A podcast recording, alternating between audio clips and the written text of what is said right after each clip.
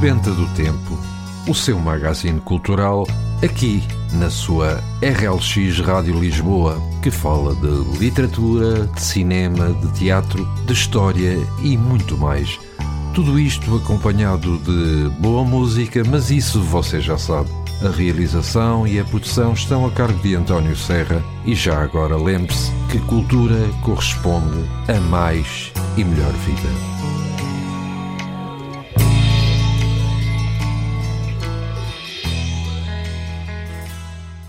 Ora então, muito bom dia para si que nos escuta e já estamos em vésperas de fim de semana.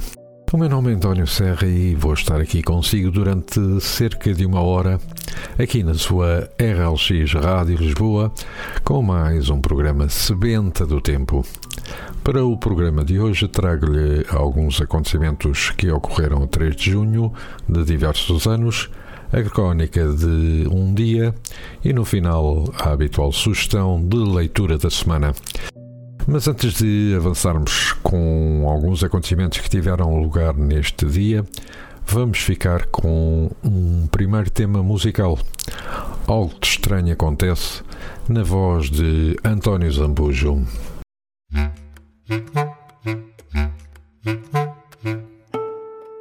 O nosso amor chega sempre ao fim. Tu velhinha com teu ar ruim e eu velhinho a sair porta fora.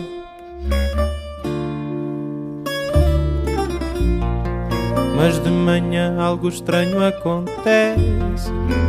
Tu gaiata vens da catequese e eu gaiato a correr da escola. Mesmo evitando tudo se repete. O encontrão, a queda e a dor no pé. Que o teu sorriso sempre me consola. No nosso amor tudo continua. O primeiro beijo e a luz da lua. O casamento e o sol de janeiro Vem a Joana, a Clara e o Martim. Surge a Pitucha, a Laica e o Bobby E uma ruga a espreitar ao espalho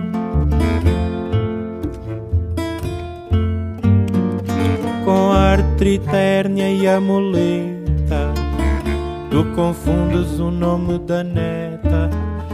E eu não sei onde pus o dinheiro nosso amor chega sempre aqui.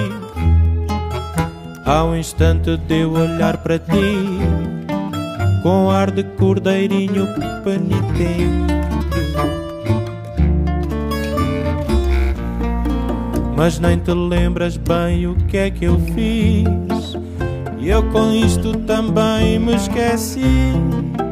Mas contigo sinto-me contente. Penduro sobretudo no cabide Visto pijama e junto-me a ti De sorriso meigo e atrevidamente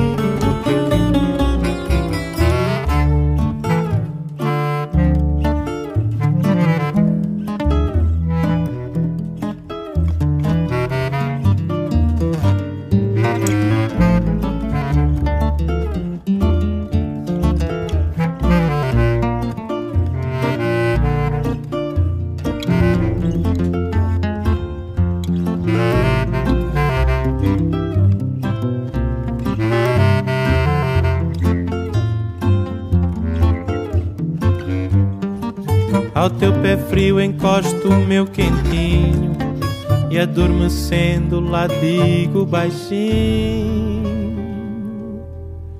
eu vivia tudo novamente.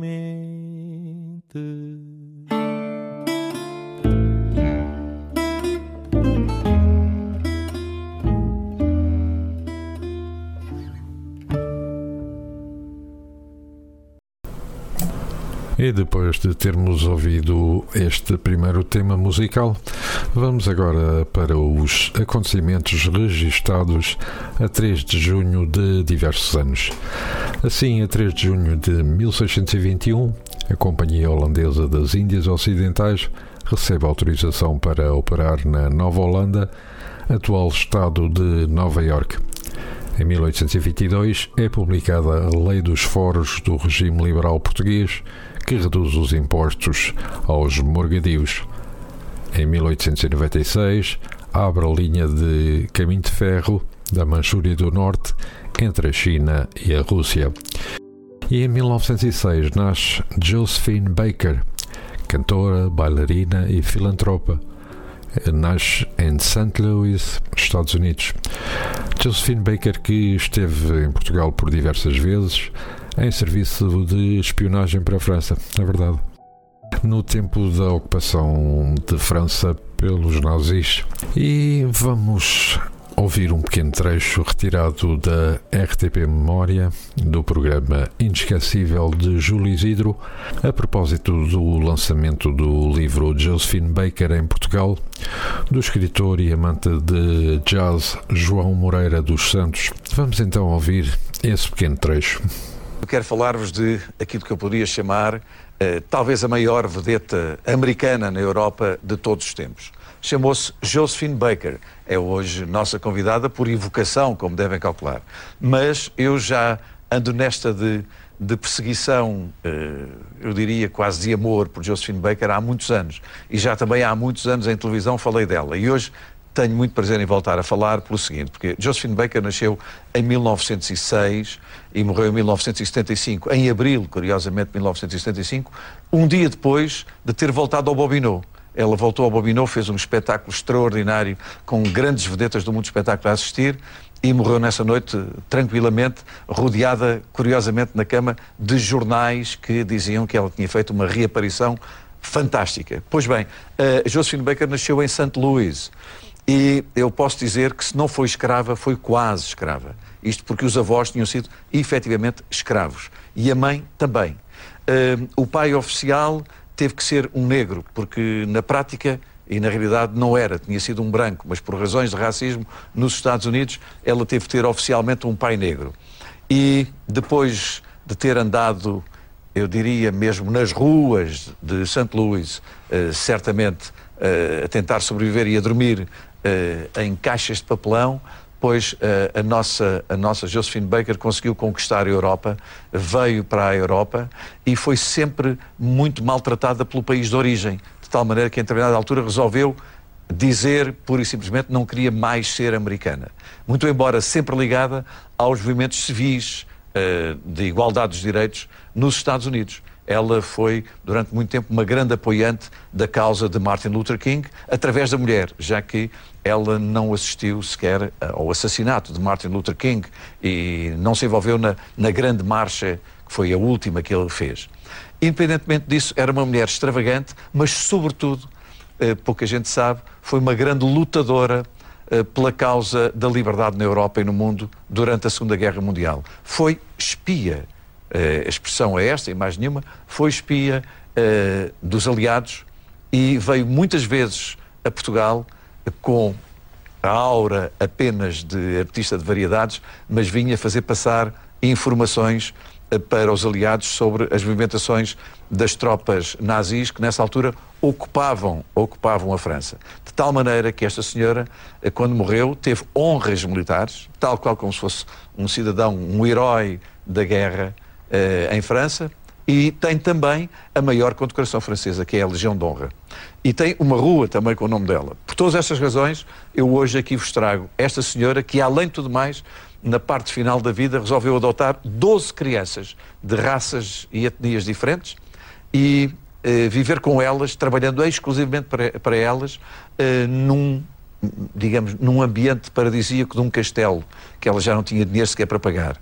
Esta era a tribo do arco-íris. Está Josephine Baker com a sua tribo do arco-íris. O João Moreira dos Santos, um homem do jazz, Uh, apaixonou-se também pela figura da Josephine Baker e lançou agora, muito recentemente, este livro que se chama Josephine Baker em Portugal, que tem até um DVD com o som e com imagens históricas.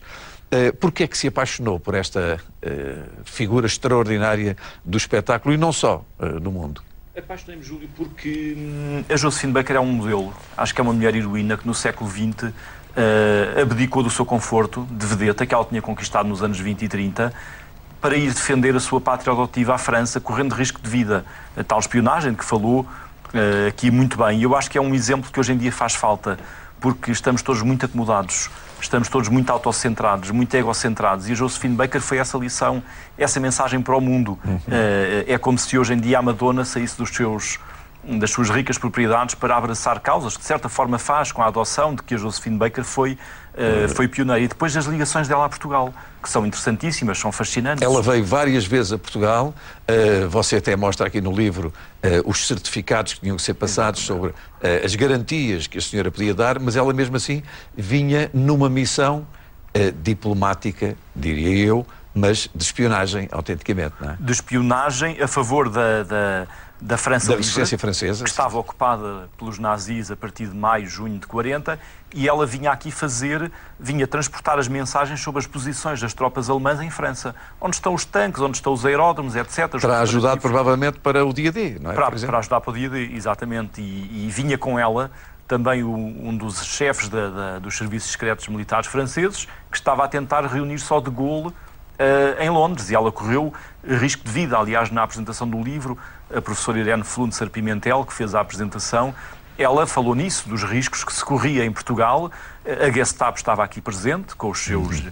Pois, porque era um país neutro, mas não tropo. Não é? Exatamente, e portanto ela corria de facto uh, riscos de, de, vida e essa história foi muito fascinante. Uh, há algumas histórias que eu depois encontrei mais tarde e que não estão no livro, infelizmente não chegaram a tempo. Por exemplo, o elo de ligação dela aqui em Portugal em 41, quando se estreou, era o pai do Alain Alemã que era um cidadão uh, residente em Portugal, empresário, industrial, e que pôs à disposição da resistência francesa a logística da sua empresa para poder trazer da Argélia e de Marrocos, onde ela estava, mensagens para uh, o de Gaulle. E depois de termos ouvido este pequeno trecho sobre Josephine Baker, vamos continuar com os acontecimentos ocorridos em 3 de junho. Assim, em 1917, é proclamada a independência da Albânia sob a proteção italiana. Em 1919 começa a greve dos caminhos de ferro portugueses, que durará dois meses. O governo encerra o Sindicato dos Ferroviários. Em 1924 morre com 42 anos o escritor checo Franz Kafka, autor do Processo, América e Metamorfose. Em 1926, dá-se a primeira nomeação de António Salazar para Ministro das Finanças.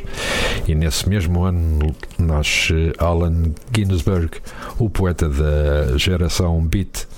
Em 1935, o paquete francês Normandie bate o recorde de velocidade na viagem inaugural, atravessando o Atlântico em 4 dias e 11 horas. Em 1937, o Duque de Windsor, antigo rei Eduardo VIII, que abdicou do trono inglês, casa-se com a americana Wallis Simpson. E em 1946 morre o político Mikhail Kalinin, um dos líderes da Revolução de 1917. Tinha à altura 70 anos. Nesse mesmo ano, o estilista francês Louis Réard apresenta o biquíni, o novo fato de banho para a mulher, batizado com o nome do atol dos testes nucleares dos Estados Unidos no Pacífico. O primeiro desfile do novo fato de banho realizou-se a 5 de julho na piscina Molitor de Paris. Em 1948, Daniel Malan forma o governo nacionalista afrikaner na África do Sul.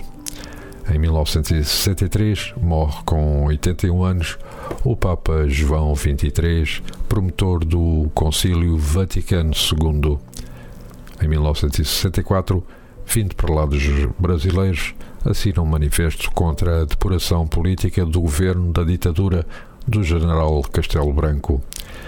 E em 1965, o astronauta norte-americano Edward White, da missão Gemini 4, é o primeiro homem a permanecer no espaço, abandonando a nave durante 20 minutos. E agora, antes de avançarmos para outros acontecimentos ocorridos nesta data, vamos fazer mais outra breve pausa musical, desta vez com o tema Dunas nas vozes do GNR.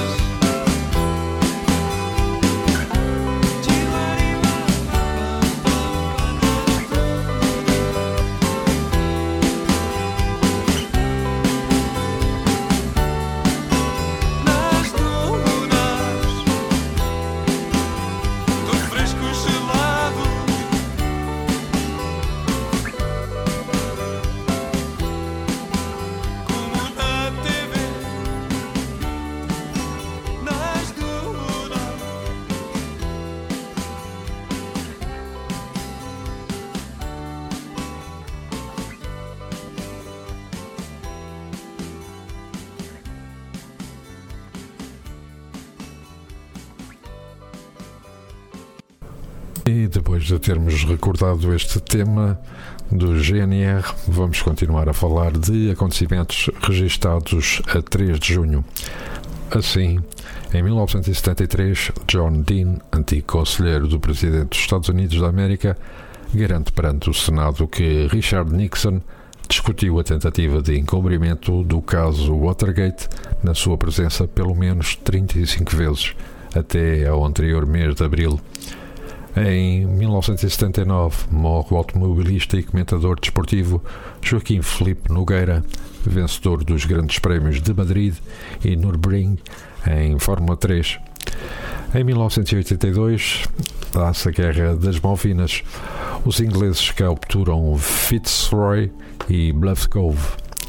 Em 1985, morre com 58 anos Joaquim Castelo Catanho de Menezes, fundador e dirigente histórico do PS, e em 1989 dá-se o primeiro confronto direto entre os estudantes chineses do movimento pró-democracia e a polícia na Praça Tiananmen, em Pequim.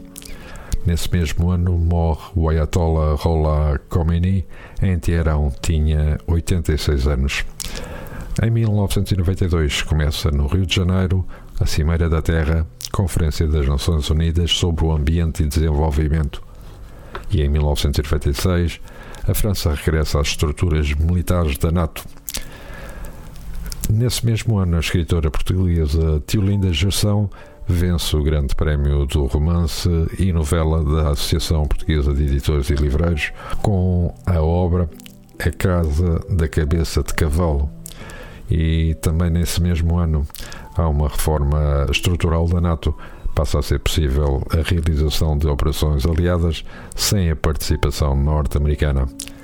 Em 1998, um comboio de alta velocidade descarrila na Alemanha provocando a morte de 120 passageiros. Em 1999, o presidente da Jugoslávia, Slobodan Milosevic, aceita o plano de paz da ONU para o Kosovo.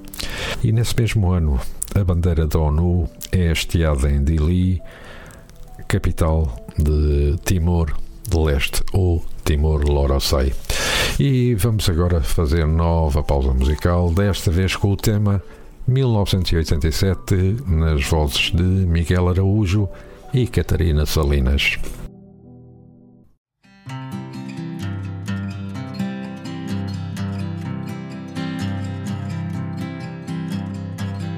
Oitenta e sete dentes de leite e uma chiclete dentro de um sorvete.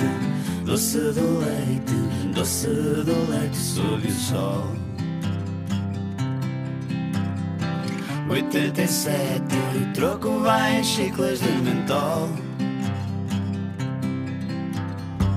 A volta ao mundo de bicicleta E uma cassete que se repete 48 capa, cassete, paniquinho, sonoro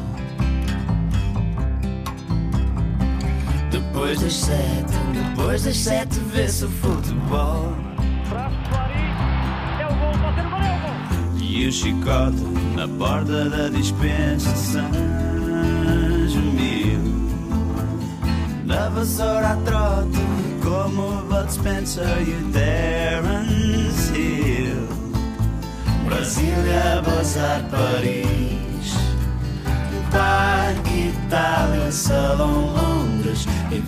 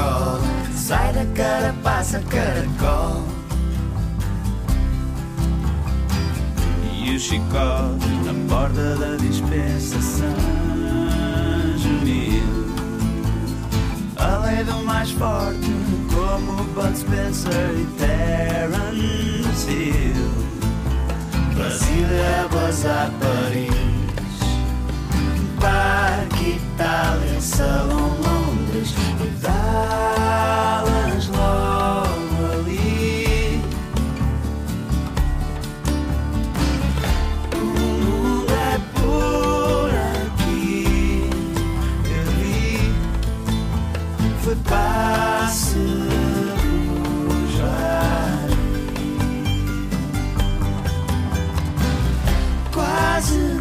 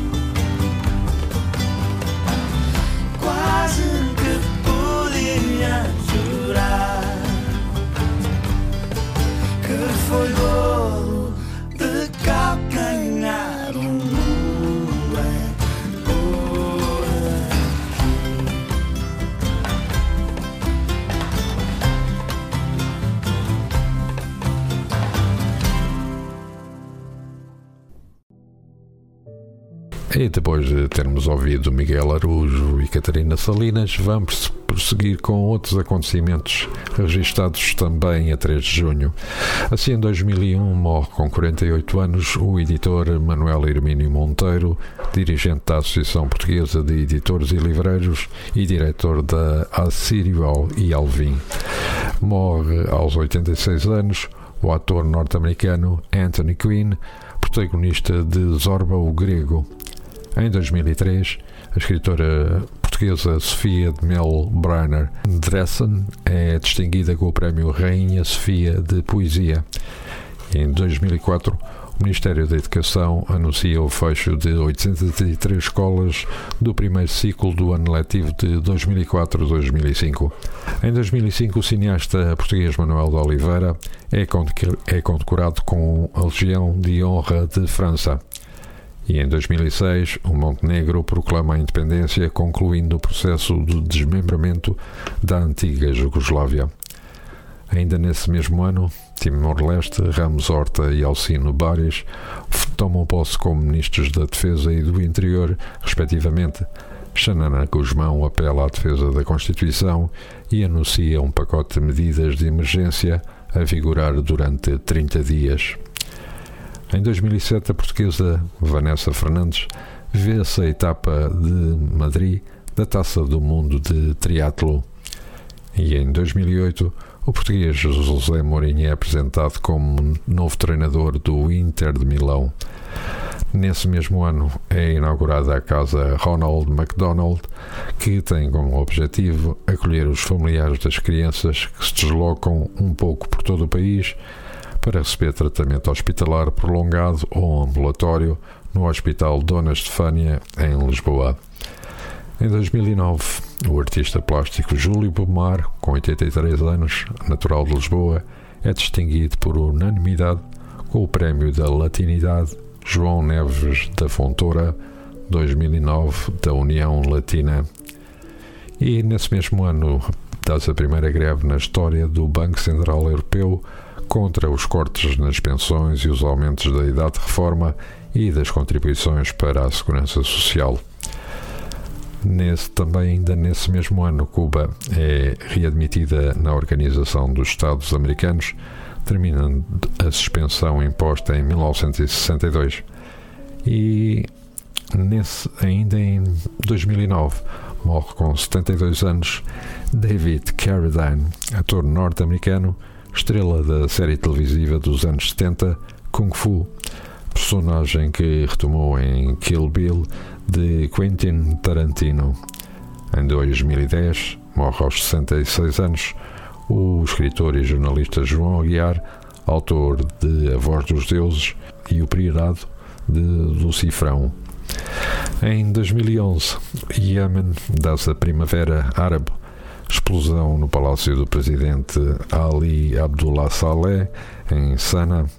Ali Abdullah Saleh fica ferido e é hospitalizado na Arábia Saudita. Regressa em setembro e retoma o poder. Nesse mesmo ano, morre com 83 anos Jacques Kervoukian, o Doutor Morte, defensor da eutanásia e que ajudou 130 pessoas a pôr termo à vida e esteve preso durante oito anos em consequência disso. Nesse mesmo ano também, Albertina Sissulu, um dos maiores ícones da luta de libertação do povo sul-americano, morre aos 92 anos. E em 2012, um avião com 153 passageiros de Espanha sem Lagos, maior cidade da Nigéria, em 2016 morre com 88 anos Nazita Tiago, presidente e cofundador da Frente de Libertação do Enclave de Cabinda. Em 2017, sete pessoas morrem e perto de 50 ficam feridos em atentados em Londres, um atropelamento na London Bridge e apunhalamentos em Borough Market, que foram reivindicados pelo grupo extremista Estado Islâmico. Todas estas informações foram retiradas do portal Sapo Lusa. E vamos para outra pausa musical desta vez com o grupo The Mamas and Papas e o tema California Dream.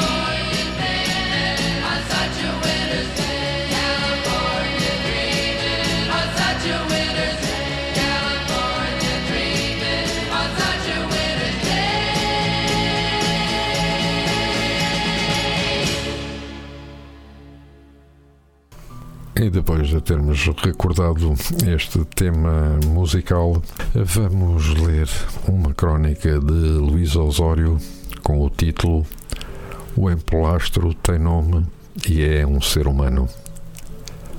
Vimos-lo há uns dias a festejar mais um título do Futebol Clube do Porto, mas também o poderíamos ter visto na procissão das velas em Fátima ou na queima das fitas.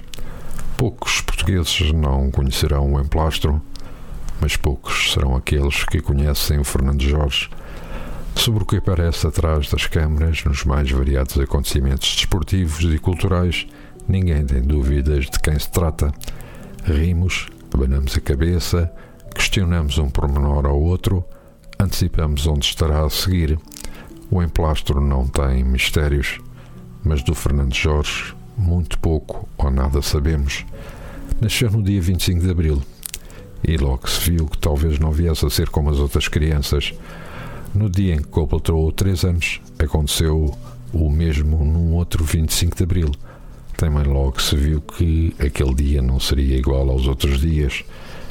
Nasceu numa família demasiadamente pobre da Praia da Madalena, no Porto. Ficou muito cedo órfão, mas uma avó conseguiu durante alguns anos ser o seu bocadinho de rede, o seu bocadinho de chão. Foi trabalhar com pouco mais de 10 anos para uma fábrica onde era valorizada a sua força de braços, pouco ou nada normal para uma criança. Os seus bracitos levantavam máquinas como se tivesse o poder de carrego de um homem. E o Fernando, a quem chamavam Pintas, por causa de um sinal de nascença, era mais do que criança. Ele era uma criança eterna, ingênuo, generoso, amigo. Fernando entregava o dinheiro à avó, o dinheiro da fábrica e das esmolas que pedia todos os fins de tarde na Igreja dos Congregados, na Praça de Almeida Garrete, no centro do Porto. Estou a escrever este postal para si que, se, que julga conhecer o emplastro. Quero lhe dizer que o Fernando nunca aprendeu a ler ou a escrever, mas na Cércia dizia-se que sabia cortar, colar e pintar, e sabia também sorrir e integrar-se aos outros sem perceber o modo como os outros o olhavam. Nos casos, abraçavam-nos sem nada em troca, abraços genuínos de gente boa Noutros abraçavam-no para gozar o prato. Chegaram a levá-lo para viagens de finalistas em Espanha. Chegaram a enchê-lo de moedas para, para que dançasse, para que pousasse para selfies a larves, para que fosse um monstro num circo de aberrações do princípio do século XX. O Fernando deixa-se ir. Gosta de ser gostado. Para ele todos o adoram gosta de si como ele gostou daquele passarinho que um dia tentou apanhar num poste de alta tensão na estação das Devesas em Gaia. Muitos dias no hospital, uma, queida, uma queimadura importante na zona lombar e uma pergunta logo que saiu dos cuidados intensivos. E o passarinho? Tem página na, na Wikipédia. Costuma dormir nas redondezas do aeroporto Sá Carneiro uma noite depois de ter pedido boleia da claque do Futebol do Porto, que o levaria de regresso ao lugar onde dorme, o Fernando bateu à porta do posto da GNR de Barcelos para ali poder dormir. Foi um fartote, mas ao emplastro não era possível dizer que não. Arranjaram-lhe cobertores para que a cela, por uma vez, fosse usada por uma criança, ainda por cima eterna o Fernando acredita em Deus. Sempre que pode, vai a Fátima ou entra nas igrejas, onde o ajudam com moedas e conselhos. Numa missa da RTP, apareceu a ultrapassar toda a gente para tomar a hóstia em primeiro lugar. Lembro-me de ter pensado que se Deus existir, talvez aquela imagem seja simbólica. Afinal, o Fernando, nascido num dia 25 de abril, o Fernando Jorge, que guarda num saco de plástico papelada que não mostra a ninguém, talvez seja até mais do que um ser humano. Talvez seja uma criança eterna que existe para mostrar ao mundo o quanto olharmos sem ver, o quanto conhecemos sem saber, o quanto somos insensíveis ao que está para lá da superfície.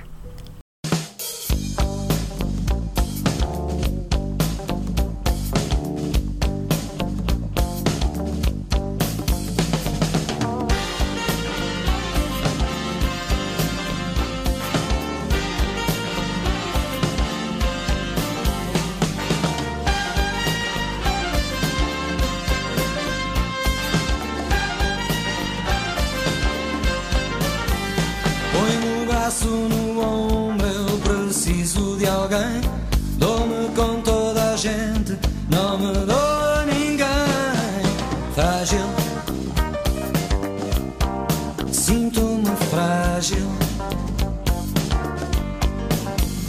Faz-me um sinal qualquer se me vis falar demais. Eu às vezes embarco em conversas banais. Frágil. Sinto-me frágil.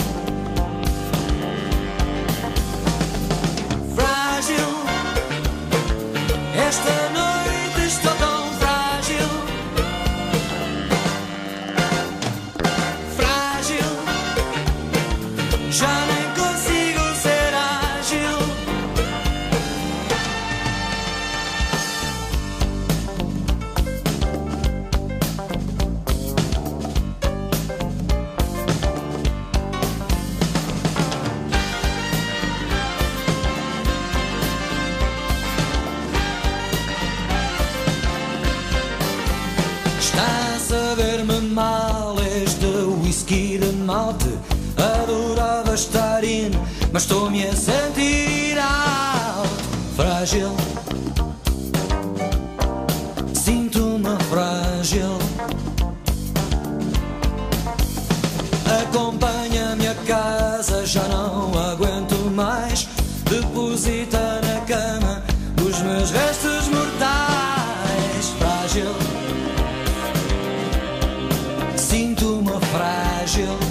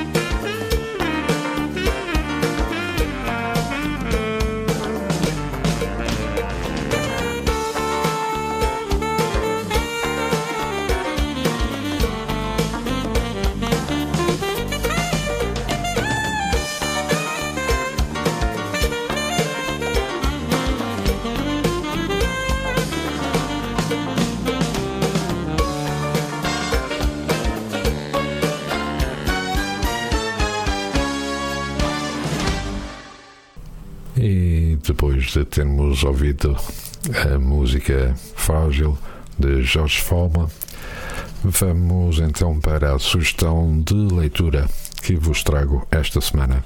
A cadela de Pilar Quintana, publicações Don Quixote e inserido no Plano Nacional de Leitura. Pilar Quintana nasceu em Cali, Colômbia, em 1972. É uma das mais aplaudidas e lidas escritoras de toda a América Latina. Trabalhou como guionista de televisão e redatora de publicidade, mas teve também outras ocupações menos ligadas às letras, como ser terapeuta de jaguares, vender roupas ou passear cães. Foi escritora convidada na Universidade do Iowa e participou no workshop de escritores internacionais na Universidade Batista de Hong Kong. Foi ainda coautora do guião do filme Lava Perros, realizado por Carlos Moreno, que este ano venceu em Huelva o prémio Manuel Barba da Associação de Imprensa para o melhor guião.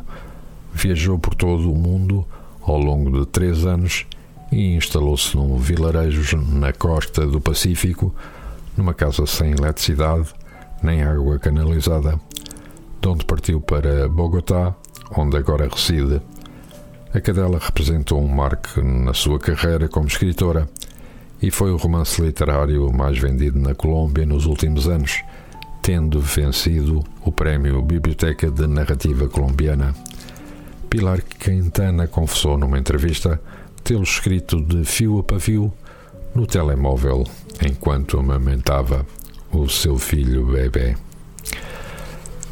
Na costa da Colômbia, virada ao Pacífico, num lugar onde a paisagem luxuriante contrasta com uma pobreza extrema e o homem é uma migalha diante da força dos elementos, vive Damaris, uma negra com cerca de 40 anos que toda a vida quis ser mãe.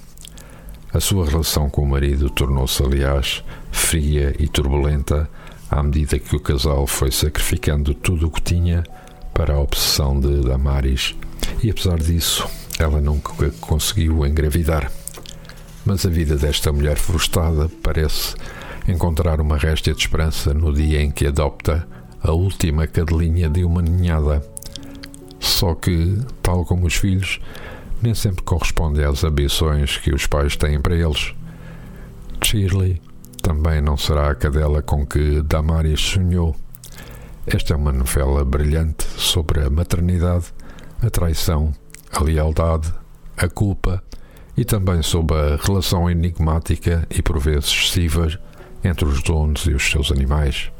Uma história narrada pela voz confiante e madura de uma escritora que viu o seu livro ser traduzido em mais de uma dezena de línguas e chegar à final do National Book Award nos Estados Unidos. E depois de vos termos deixado esta sugestão de leitura, e antes de nos despedirmos, vamos deixar-vos com mais um tema musical. Desta vez escolhemos Polonese de Johnny and Vangelis. Vangelis, que, como sabem, faleceu há muito pouco tempo.